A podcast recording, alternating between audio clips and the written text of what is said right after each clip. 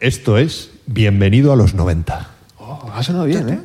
¿Puedes decir la alternativa de la alternativa? Esto es Bienvenido a los 90. La alternativa a la alternativa.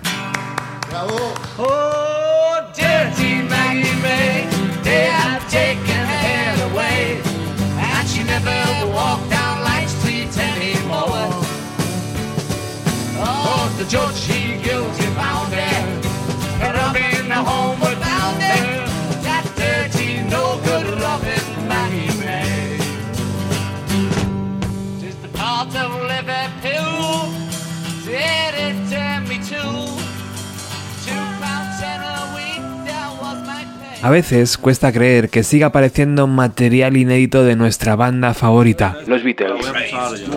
Morning, morning everybody. Another bright day, morning camera.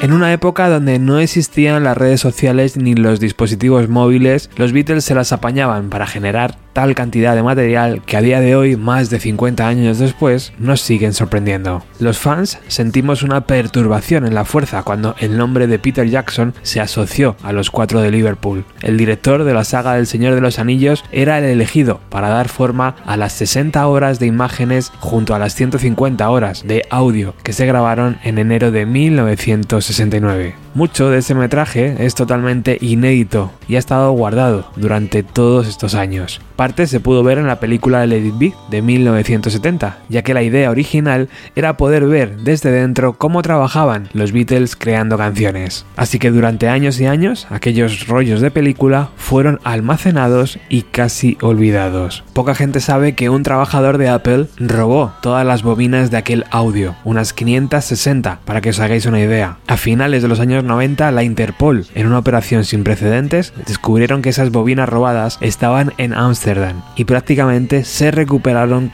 casi todas, aunque todavía hay alguna que está en el mercado negro. Peter Jackson se puso manos a la obra y cuando parecía que podríamos verlo en cines, llegó la pandemia, retrasando un año el lanzamiento. Y la verdad es que algo bueno tuvo esa pandemia y ese retraso, ya que el director modificó sus planes y amplió a casi 6 las horas de ese documental. Las fechas ya son oficiales. Los próximos 25, 26 y 27 de noviembre, desde la plataforma de Disney, podremos ver estos tres capítulos. Así que mientras llega, en la emisión 803 de Bienvenida a los 90, vamos a recuperar el libro Get Back que en España ha lanzado la editorial Cúpula. También escucharemos abundante material extra que acaba de ver la luz con el lanzamiento del álbum Let It Be. Así que si estáis preparados, arrancamos.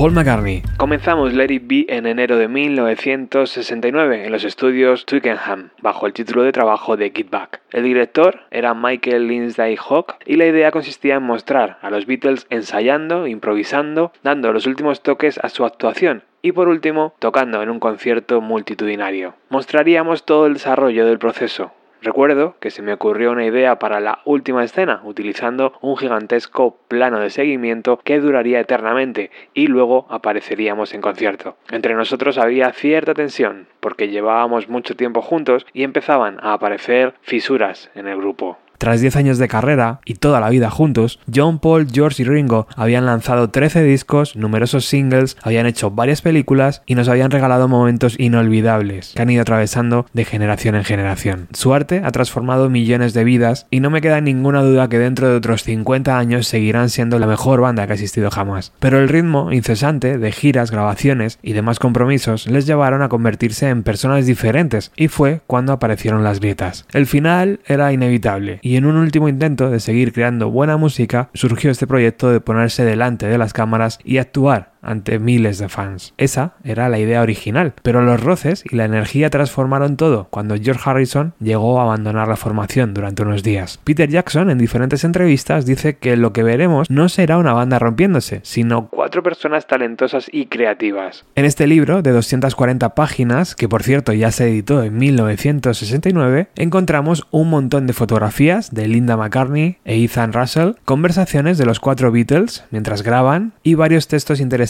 que vamos a recuperar hoy. Tengo que admitir que cuando el nombre de Peter Jackson se relacionó con este proyecto me sentí feliz porque sabía de su facilidad para expandir sus películas. Por lo tanto, si había mucho material audiovisual, nadie mejor que él para darle forma. ¡Corred, insensatos!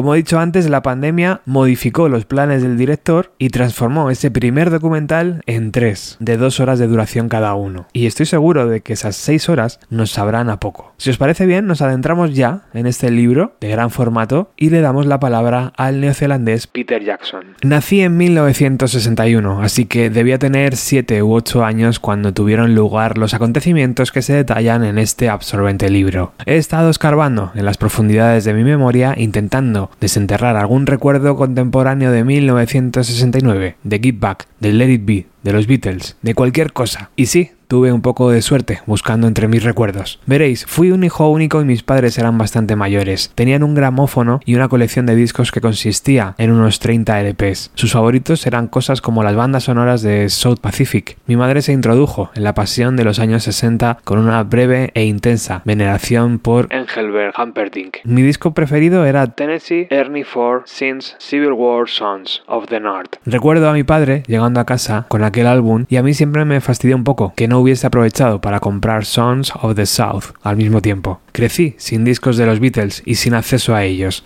hasta que una noche, que debió ser en 1970, mi padre llegó a casa del trabajo con un sencillo de 45 revoluciones por minuto que acababa de comprar. Se había enamorado de una canción que había escuchado en la radio, llamada Something, tanto que había comprado el sencillo. Era la primera vez que había tenido ese impulso. Así que Something sonó en nuestra casa una y otra vez. Empecé a oír la voz de Shirley Bassey en sueños. Sí, era la versión de Shirley Bassey del single de los Beatles. Y lo más cerca que estuve de crecer con un álbum de la banda. Pero debí de escucharlos en la radio y me gustaron. Recuerdo a mi madre hablar de los Beatles y que mis primos habían estado en su concierto en Wellington. Ella decía que le gustaban hasta que se volvieron raros y se convirtieron en hippies. Cuando yo tenía unos 12 o 13 años encontré un modo de ganar un poco de dinero. Antes del amanecer subía a las empinadas colinas que rodeaban Pukerabay, el pequeño pueblo en el que crecí, con un cuchillo y un cubo. Me pasaba horas trepando arriba y abajo en busca de pequeñas áreas de enormes champiñones, del tipo que hoy se denominan portobelo. Llegaba a casa con el cubo lleno y las metía en bolsas de papel. Me ponía en un lado de la autopista principal de Nueva Zelanda con un cartel y las vendía por 10 céntimos la bolsa. Gané bastante dinero, lo cual me permitió subirme al tren hasta Wellington. Me dirigí a la juguetería para comprar un enorme modelo de avión de plástico por el que llevaba tiempo suspirando. Pero de camino mis planes descarrilaron un poco. Pasé por delante de una tienda de discos que exhibía en el escaparate dos álbumes nuevos de los Beatles, uno con la portada roja y otro con la portada azul. En el de la portada roja los cuatro Beatles aparecían en su época Mob Tot y en el álbum azul, exactamente en la misma pose, estaban los Beatles barbudos y hippies sobre los que mi madre me había advertido. Me paré en seco y miré el listado de las canciones. Aunque solo reconocí unos cuantos títulos, aquellas llamativas portadas me habían enganchado. No hace falta decir que me gasté el dinero del avión en aquellos dos álbumes dobles y volví a subirme al tren,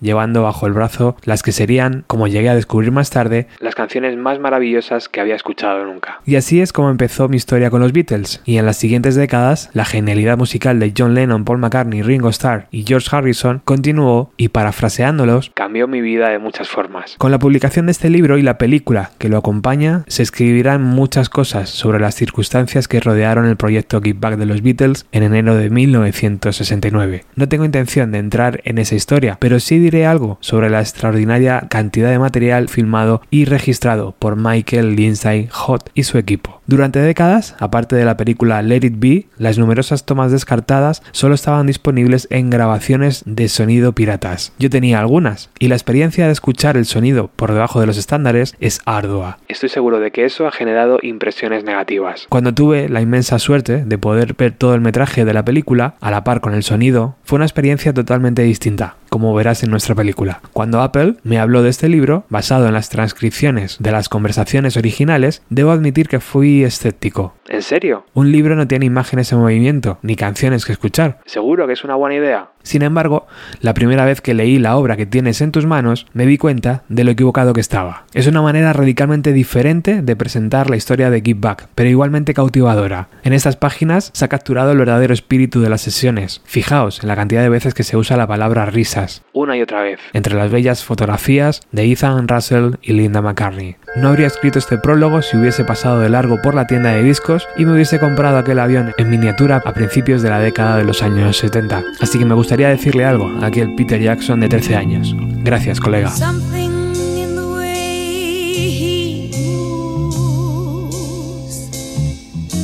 Attracts me like no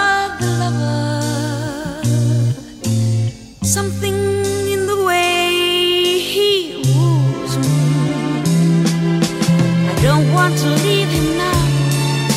You know I believe in how. Somewhere in his smile he knows that I don't need no other lover. Something in his style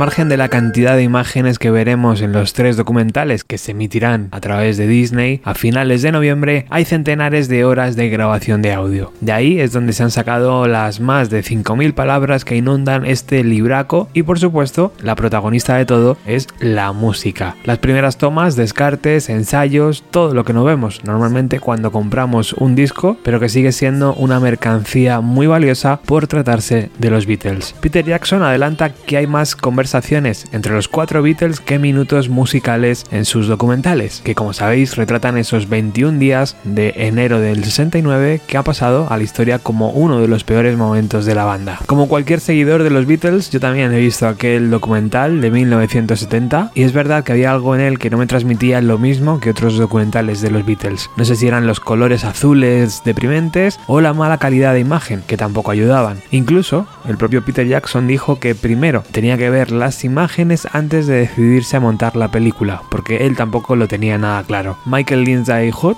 el director de ese primer documental, hace unos años volvió a describir en su autobiografía cómo los cuatro músicos estaban hartos de sus compañeros. Sin embargo, Jackson opina todo lo contrario. Incluso en 2017, cuando empezó a visionar todo el material, se reunió con Paul McCartney antes de un concierto y le contó la buena armonía y la energía que se veía en la pantalla. Después, el director volvió a Los Ángeles para hacer lo mismo con Ringo Starr y envió también las imágenes a Olivia Harrison y a Sean Lennon. Ninguno de ellos ha intervenido para censurar partes de las imágenes, dice el director. Incluso se comenta que es bastante posible que se vuelva a recuperar esa primera película para proyectar en cines. Se han intentado no repetir imágenes en los documentales de Jackson utilizando otro ángulo de cámara porque no se quiere sustituir aquella obra. Se quiere ampliar y mostrar mucho del metraje que se quedó fuera. Otro texto que acompaña este libro, la introducción que hace Hanif Kuresi, autor de Ocho brazos para abrazarte. Nunca antes se había filmado a los Beatles durante tanto tiempo mientras creaban en el estudio. Es un privilegio y una oportunidad verlos charlar e improvisar muy de cerca en su día a día. Eran gente joven, no lo olvidemos, en la mitad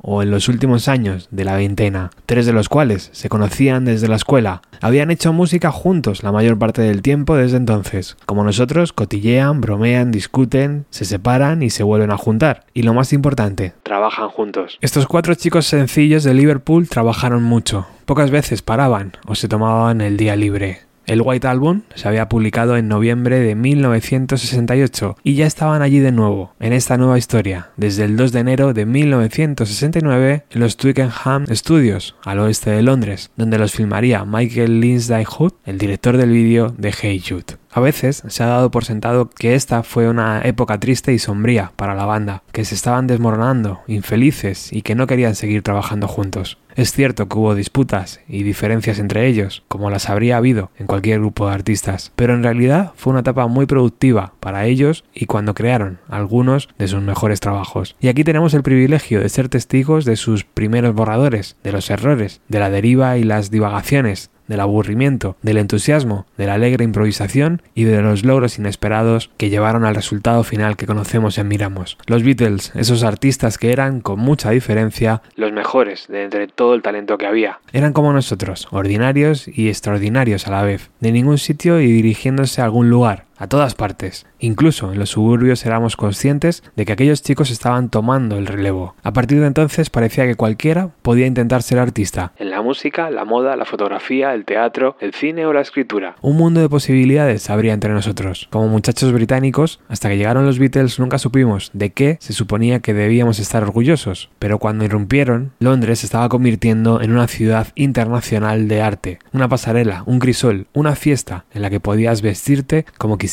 y un lugar donde todo podía suceder. Al contrario que nosotros, los Beatles tenían vidas atareadas y la mayoría de los días nos preguntábamos qué estarían haciendo y lo más importante, qué estarían pensando. Y es este diálogo entre amigos lo que presenciamos aquí. Una vez que el grupo dejó de salir de gira y pudo concentrarse en el estudio, su música alcanzó un nuevo nivel que se materializó en cada álbum. Como compositores, los Beatles escribieron mayoritariamente por separado esta vez, pero mentalmente solo podían trabajar juntos, transformando después las ideas del otro. Entre ellos fueron compañeros, críticos útiles y colegas que se ayudaban a producir un trabajo que no se podía llevar a cabo de forma individual. Para convertirse en uno mismo se necesitaba la ayuda de otras personas. El final de los Beatles era tan necesario como inevitable, tan importante y liberador como el final de cualquier relación. Los 60 habían llegado a su fin, los 70 serían más oscuros y los Beatles tenían poco de banda oscura. Haría falta algo distinto, más duro y cruel. El Hanky Dory de Bowie tomaría el relevo del Abbey Road. Retirarse también es un arte. Somos conscientes del final mientras leemos estas conversaciones. Hablan de ello abiertamente y con poco rencor. Antes de marcharse, para luego volver, George Harrison dijo, Creo que deberíamos divorciarnos. Y Paul McCartney respondió, Bueno, yo ya lo dije en el último encuentro. Pero estamos cerca de llegar a eso. ¿Podría haber habido una mejor forma de despedirse desde lo alto de la ciudad, casi flotando, y con la policía de camino?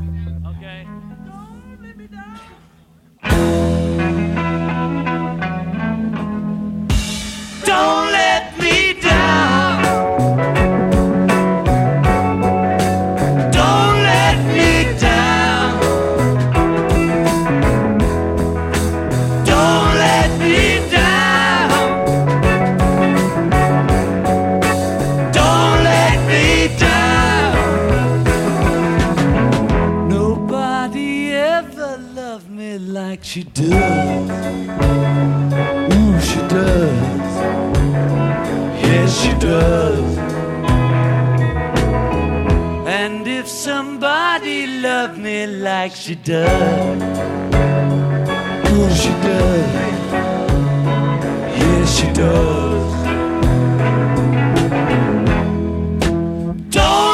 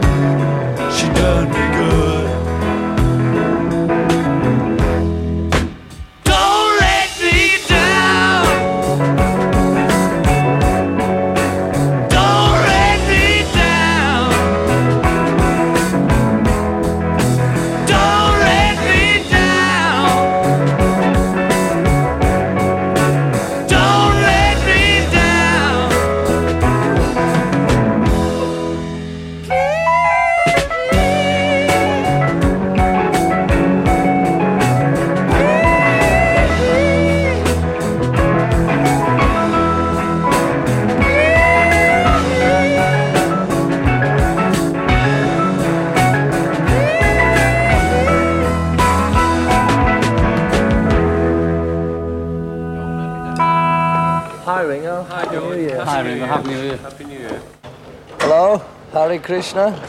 We're on the day shift now. It's got to be that. It's said being enamelling kids. How's Judy? Oh, fine, thank you. Very well. Yeah. She's, uh, she's very well.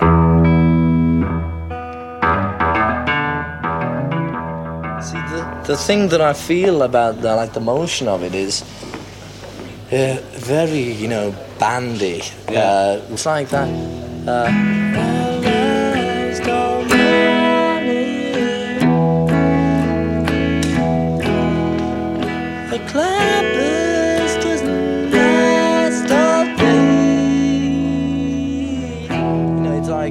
it gets to some things a bit quicker. Yeah, yeah. It's like, you know what I mean? It's just getting it from you. And then if you get it all spot on, then we'll.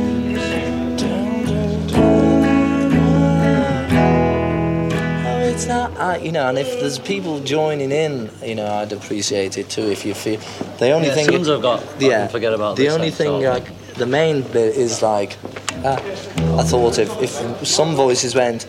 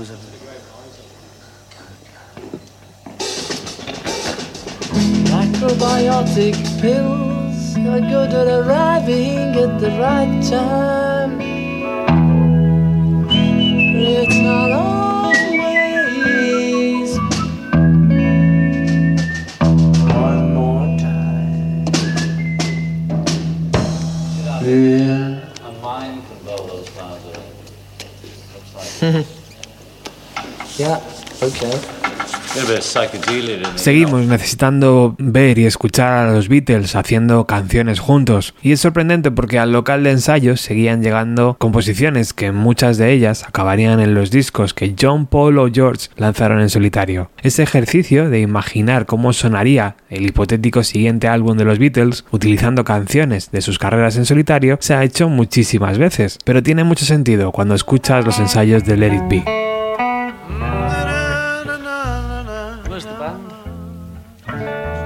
Harry songs? Or should we do uh, hypocrites and write that bit? Do you know the other bits? My bits, I don't. Words are flowing out like endless rain to a bacon cup. Sick and tired of rearing lines by seasick, narrow-minded shorts, hypocrite. All I want is the truth. We should change the Let's tell me some truth. I've had enough of reading lines by some sit down, hard-sided politicians. All I want is the truth. Just give me some truth.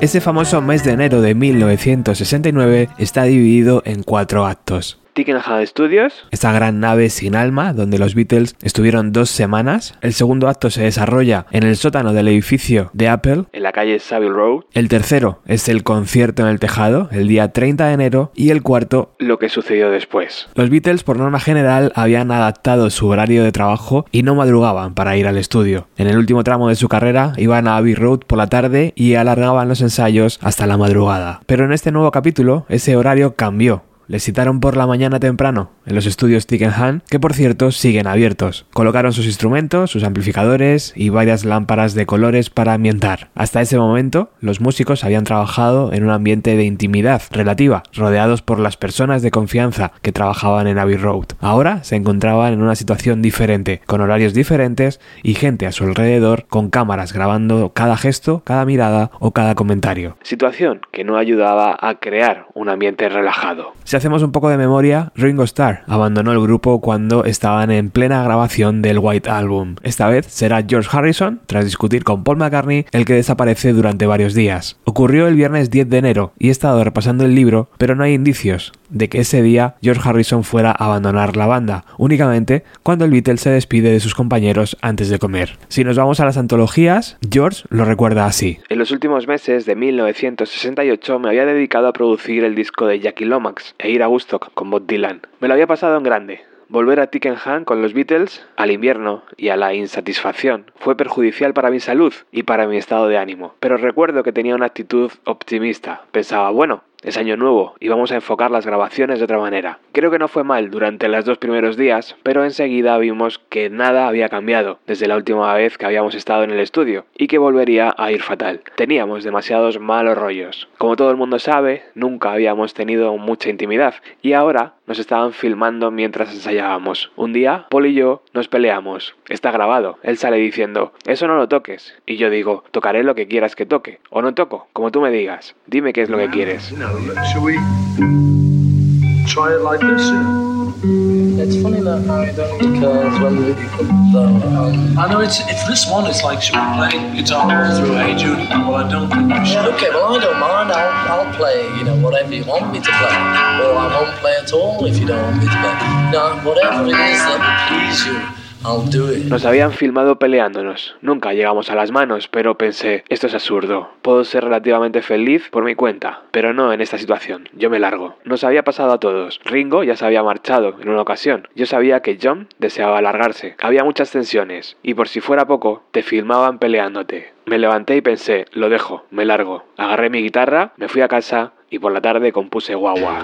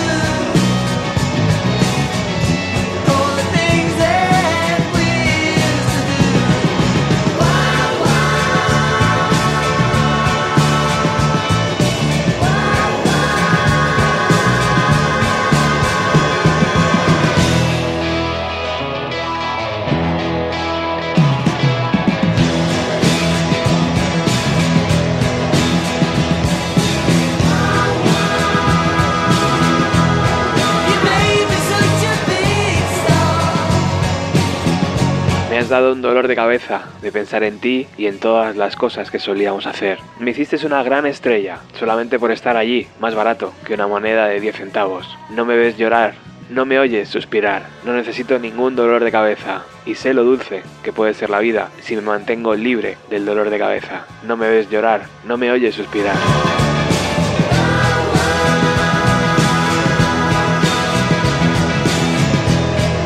Sin George en la banda, Paul, John y Ringo regresan al estudio y tienen la siguiente conversación. Paul. No sé para qué hemos vuelto aquí. John. No, solo estamos fingiendo que no ha pasado nada. Paul. Sí, ¿qué? Oh, yo no vi nada. ¿De verdad lo hizo? Pensé que solo se iba a casa a coger una púa. Ringo. Tendremos que tocar mucho más alto, siendo un trío. John. Creo que si George no vuelve el lunes o el martes, tendremos que pedirle a Eric Clapton que toque. Quiero decir, si George deja el grupo. Ringo. ¿Por qué dejó Cream? John. A Eric le encantaría tocar con nosotros. Dejó Cream porque son todos unos... Ringo. Solistas. John. Todos son solistas, sí, pero nosotros no lo somos. Él tendría libertad para tocar la guitarra. Ahora, la cuestión es la siguiente. Si George se marcha, ¿queremos seguir con los Beatles? Yo, sí. Si no ha vuelto el martes, cogemos a Clapton.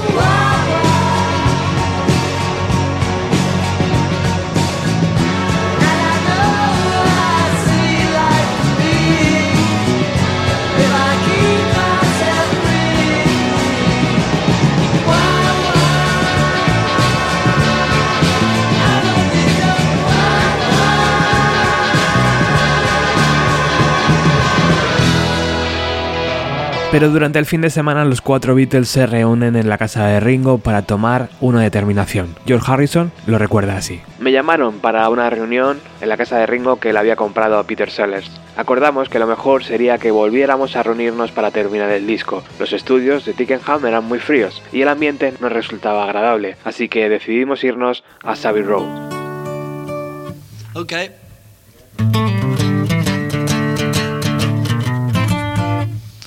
Because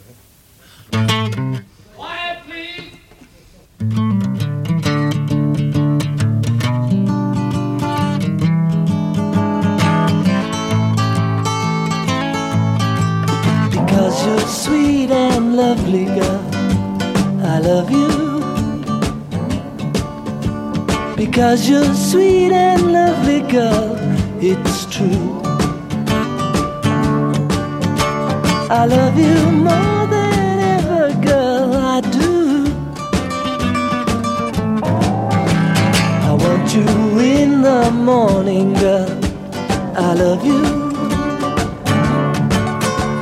I want you at the moment I feel blue. I'm living every moment, girl,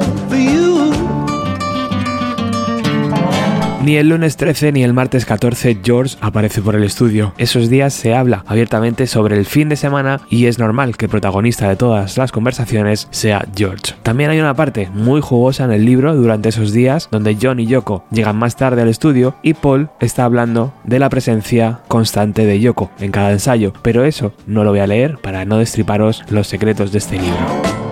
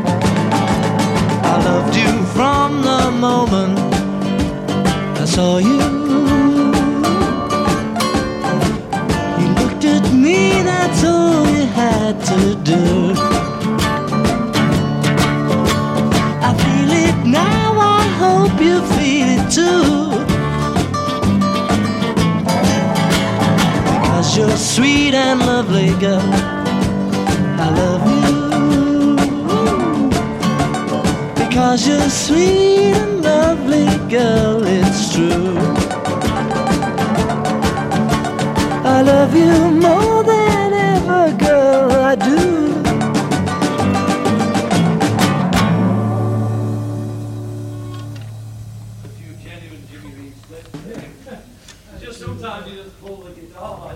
Entramos en el segundo acto y John Harris lo recuerda así. Tras la marcha repentina de George, dos reuniones de la banda y un descanso de seis días, los Beatles se reúnen y se trasladan al sótano de las oficinas de Apple en Savvy Road. A instancias de George, la idea de la actuación culminante ante el público se deja de lado y el grupo se concentra en aprovechar los nuevos temas para el álbum. Estaba previsto que el lunes 13 de enero una delegación que incluía a Miles Evans volase a Libia para examinar cuidadosamente el anfiteatro, pero el día después de la salida de George, los Beatles finalmente descartan toda idea de hacer un concierto televisivo y el viaje se cancela. No obstante, Paul todavía estaba claramente apegado a la idea de hacer alguna clase de actuación con público, un proyecto que sigue apareciendo en las conversaciones, en parte porque Michael Lindsay Hot tiene ganas de que algo así suceda. Mientras tanto, se produce un gran repunte creativo y emocional de la banda, que se concreta en el hecho de que el nuevo tema Give Back va tomando forma sólidamente y se convierte, tal como dice el anuncio de su lanzamiento como single, en una canción para montarte en una montaña rusa. Aparentemente, el nuevo estudio de Apple ha sido equipado con instalaciones y aparatos diseñados y construidos por el amigo de los Beatles, Alex Magix, el director de Apple Electronics. Pero lo que ha implementado no sirve absolutamente para nada. La mesa de mezclas está hecha con trozos de madera y un viejo osciloscopio. En su lugar, George Martin, que había estado en un segundo plano, en Tickenham, adquiere un papel mucho más notario en estas sesiones. Se encarga de pedir prestado el equipo de grabación a Abbey Road,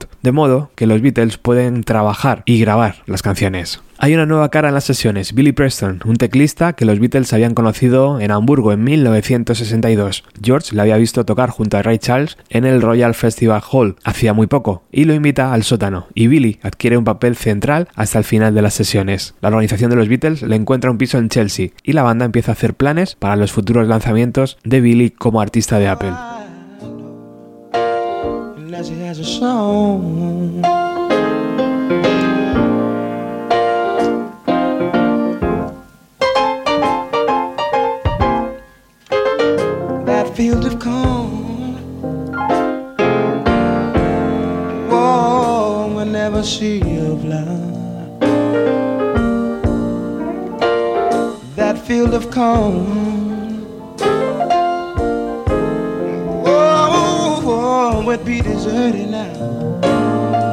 Durante el tiempo que pasan en Apple, que incluye un fin de semana, no solo graban las canciones que finalmente formarán parte del álbum Let It Be, sino que también trabajan en un material que terminará en Abbey Road. Sin embargo, también hay signos de desacuerdo inminente. La tarde del 27 de enero, John y Yoko tienen su primera reunión con Alan Klein, el empresario cuya presencia en los asuntos de los Beatles tendrá un papel clave en la disolución de la banda. De forma menos dramática, la cuestión de cómo cerrar las sesiones y darle a Michael el final que necesita permanece inconclusa. Finalmente, se revela que hay una solución cuatro plantas más arriba.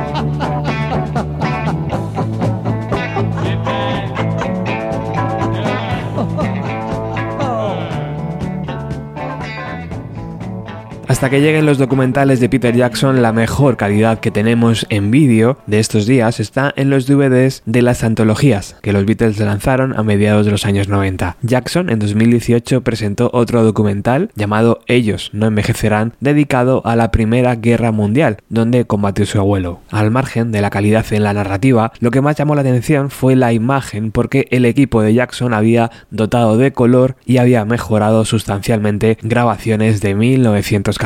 La tecnología ha avanzado a pasos agigantados desde que los Beatles fueron filmados en enero de 1969, así que Jackson lo ha vuelto a conseguir. Ahora, los colores y los detalles nos devuelven a los Beatles como siempre los habíamos imaginado. La sala de montaje de Peter Jackson en Nueva Zelanda está llena de los instrumentos de los Beatles, muñecos y memorabilia. No tengáis duda tampoco de que como todo material de los Beatles será lanzado en DVD cuando pase el estreno, seguramente de cara a Navidad. En la película original de 1969 1970, el Zenith es cuando tras varios años sin subirse a un escenario, los Beatles aparecen en el tejado y tocan nuevas canciones. Peter Jackson ya anunció que podremos ver el concierto entero, que arrancó a las 12 y media de la mañana y que se ha convertido en un documento histórico. Let It Be, el álbum, no saldría hasta mayo de 1970 y significó el punto y final para una banda mágica. Por cierto, tenéis detallado todo lo que ocurrió aquel día en el B90 Classic número 4, cuando los Beatles se subieron a la azotea. Así lo recuerda John Harris. Paul lanzó una pista clarividente de cómo terminarían las sesiones de Let It Be el 7 de enero, cuando los Beatles aún estaban en Twickenham. Sugirió hacer un concierto en un lugar que no esté permitido hacerlo, como si tuviéramos que violar una propiedad privada, ¿sabes? Entrar, montarlo todo y que luego nos echen. Ese sería el espectáculo. Que tuviésemos que salir a la fuerza mientras aún intentamos tocar los temas y la policía nos saque de allí. Ahora, a la hora de comer, un día de enero seco pero frío, los Beatles estaban a punto de hacer realidad esa visión, aunque en una localización de su propiedad. El concierto en la azotea se ha programado de forma que coincida con la hora de comer de la gente. A modo de preparación, Mal Evans ha liderado el proceso de construcción de un escenario y ha colocado los instrumentos y los amplificadores del grupo. Glyn Jones, que se pasará la actuación entera en el sótano supervisando la grabación, y su segundo ingeniero Alan Parsons han estado en un supermercado del centro de Londres comprando medias de mujer para ponerlas en los micrófonos, a prueba de cortavientos. Los planes de alquilar un helicóptero para filmar el concierto desde arriba se han desestimado. La actuación de los Beatles será capturada por seis cámaras y en la zona de recepción de Apple habrá otra cámara, detrás de un espejo bidireccional colocada ahí para documentar cualquier drama que el concierto pueda causar. Los Beatles y sus colaboradores son muy conscientes de que el espectáculo podría atraer la atención de la policía y de ese modo funcionar como una buena publicidad y también como un final digno para lo que se ha filmado hasta ahora. En las calles de alrededor, al menos dos cámaras capturan a los transeúntes que son entrevistados sobre lo que se está desarrollando encima de sus cabezas. Hasta el comienzo, todavía hay cierta incertidumbre sobre si el concierto realmente se va a llevar a cabo. Iba cambiando de una forma a otra, recordaría el director, y yo no estaba del todo seguro de si íbamos a subir a la azotea o no. Y luego hubo un silencio, sin nada decidido, y entonces John lo rompió. A la mierda, vamos a hacerlo. Y así se tomó la decisión. Y se dieron la vuelta y subieron por aquella pequeña escalera hacia la historia.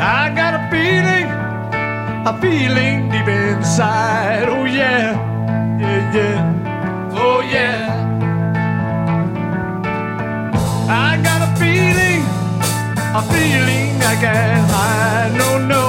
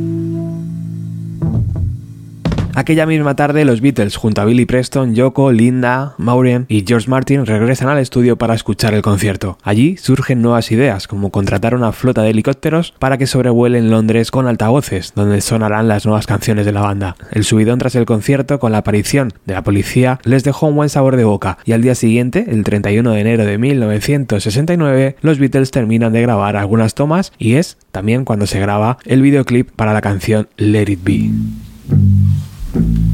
Should we do something else for a while then come back if we know? Uh, Or leave the snakes and ladders?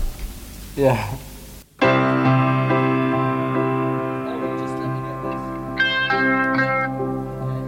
Second clap.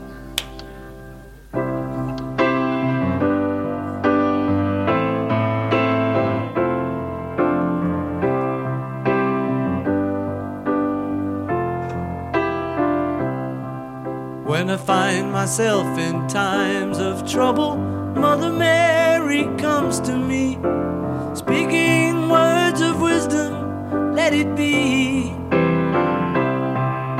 And in my hour of darkness, she is standing right in front of me, speaking words of wisdom, let it be. Let it be, let it be, let it be. Whisper words of wisdom, let it be. When all the broken hearted people living in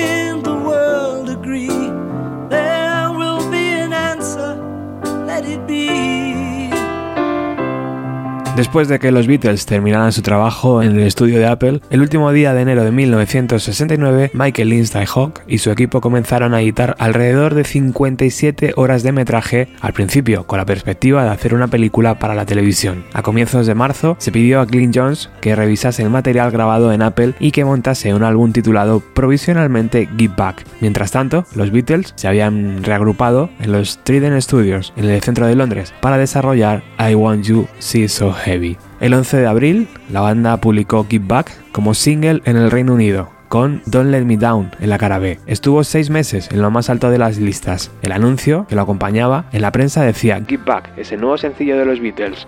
Es la primera grabación del grupo totalmente en directo en esta era electrónica. No hay chismes electrónicos. En Estados Unidos el single se lanzó un mes más tarde y estuvo en lo más alto del Billboard durante cinco semanas. Más o menos al mismo tiempo que Glyn finalizaba su trabajo en el álbum Give Back. Esta versión incluía la columna vertebral del material grabado en los estudios de Apple, junto con fragmentos de charlas en el estudio. De acuerdo con el espíritu de vuelta a, sus raíces, se decidió convertir el material gráfico en una actuación del primer álbum de los Beatles, Please Please Me. Igual que en 1963, la banda posó para la fotografía de la portada, de nuevo tomada por el fotógrafo Angus McBean en las oficinas de EMI en Londres. En julio, Miles Evans escribió un artículo para The Beatles Book que ofrecía a los lectores una explicación del álbum tema a tema y dijo que se publicaría en agosto. Explicó que a los Beatles les gustaría que la película se estrenase en televisión también en agosto, de modo que todo salga al mismo tiempo. Michael Lindsay Hawk terminó de montar una primera versión del film que se proyectó en Londres para los Beatles y sus esposas el 20 de julio, el día del aterrizaje lunar.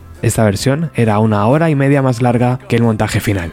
En ese momento, los Beatles estaban inmersos en la grabación de Abbey Road, el lanzamiento del cual, en septiembre, fue uno de los motivos de los repetidos retrasos en la aparición de la película y el álbum Give Back. En esta misma época, después de meses de tensiones sobre los acuerdos de negocio de los Beatles y la nueva implicación en sus asuntos de Alan Klein, John notificó en privado que abandonaba el grupo y los Beatles quedaban disueltos de forma efectiva. El 3 de enero de 1970, George, Paul y Ringo se reunieron en Abbey Road para grabar el tema de George I'm in Mine. El último montaje de Michael contenía metraje de la banda trabajando en él y querían incluir la canción completa en el álbum Give Back. Dos días después, Glynn finalizó su trabajo en otra versión del álbum, con el objetivo de vincularla a la película, que en aquel momento se estaba terminando para ser estrenada en los cines. Los cuatro Beatles no se ponían de acuerdo sobre si debían autorizar el lanzamiento del trabajo de Glynn y a finales de marzo Phil Spector empezó a remezclar el material de las sesiones de Give Back. Se alejó bruscamente del deseo original de la banda de desnudar su música, añadiendo cuerdas, vientos y voces corales.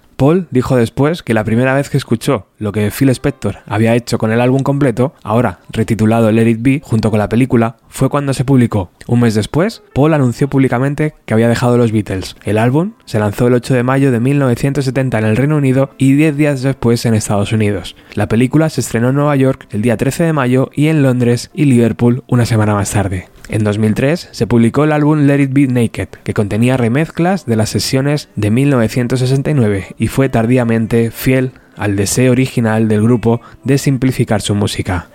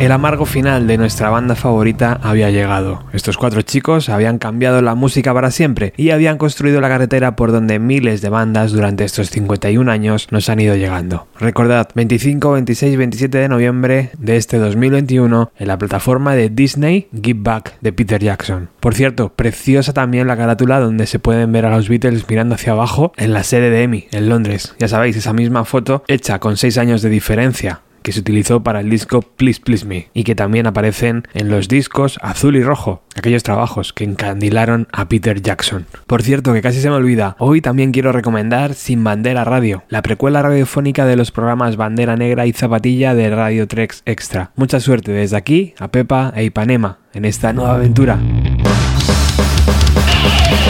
Sin Bandera ha nacido ya. Soy Pepa Ferreiro, codirectora de Sin Bandera Radio. Junto a mi compañero Ipanema Lix os presentamos este proyecto radiofónico que surge como precuela de los programas Bandera Negra y Zapatilla emitidos en Radio 3 Extra. De manera quincenal, los jueves en Evox y YouTube, vaciaremos nuestra sabiduría alrededor del punk, el hardcore, el metal y sus devastadores derivados, junto a otras colaboradoras y colaboradores. Nuestra intención es adentrarnos en los pentagramas distorsionados, analizarlos y dar voz a sus principales ejecutoras y ejecutores, con una perspectiva de género, no binaria y desde el respeto y la inclusión a los grupos minoritarios. Síguenos en redes sociales y apoya nuestro proyecto porque nunca sabremos qué pasaría si no se hubiera hablado de tantas bandas que forman nuestro imaginario musical, porque sin ellas no somos nada. Recuerda, Sin Bandera, disponible en Evox y YouTube cada jueves de manera quincenal. Pues ahí tenéis esa recomendación que ya sabéis, estamos intentando dar luz y crear comunidad entre los podcasts musicales, que muchas veces son los maltratados de las plataformas. Ahora sí, cerramos el programa y para mí es un placer estar aquí en esta décima temporada haciendo radio y rescatando melodías de los Beatles para todos vosotros. Ni que decir tiene que podemos organizar, si os apetece, una quedada para ver juntos los documentales de nuestra banda favorita. Muchísimas gracias por estar al otro lado. Chao. Is he taping that? Yeah. We'll do a Pony straight into I've Got a Fever. Okay. So you, you're doing the. You never change drumming now? Yeah, that's okay. Okay. just cut out. Alright, Glynis, we're off again. Yeah. Okay. One, two, three. A one, two, three.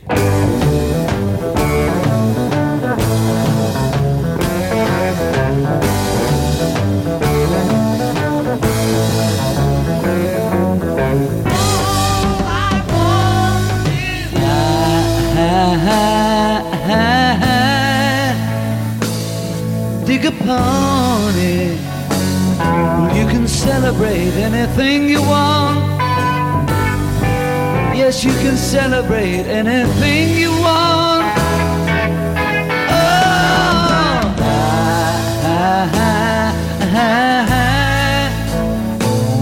Blue Road home. Well, you can penetrate any place you go. Yes, you can penetrate any place you go. I told you so.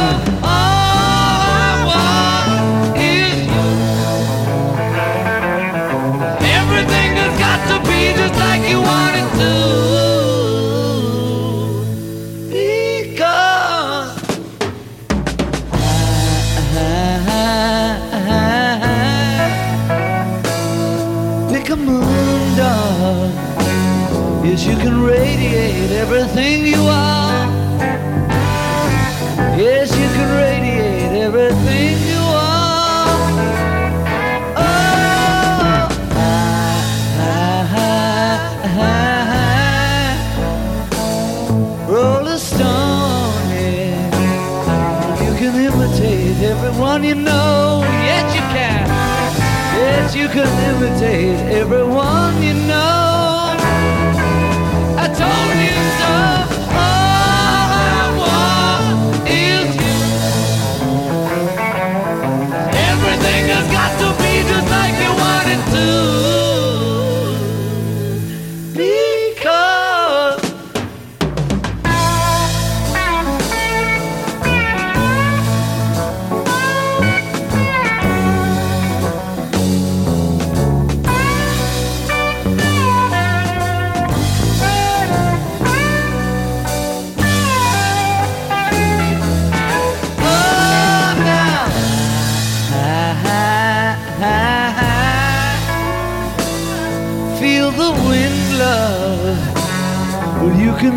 Indicate anything you see.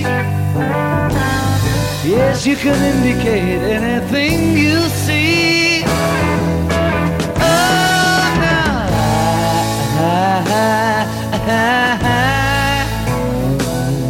Dog a bony. Well, you can syndicate any boat you row.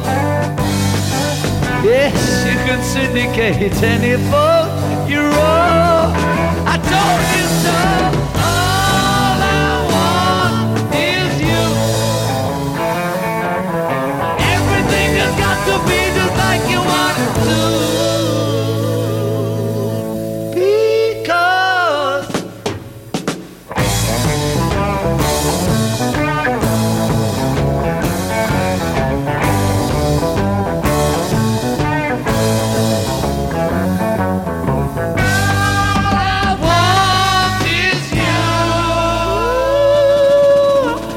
yes I do. You can get it if you want it, and if you want it, you can.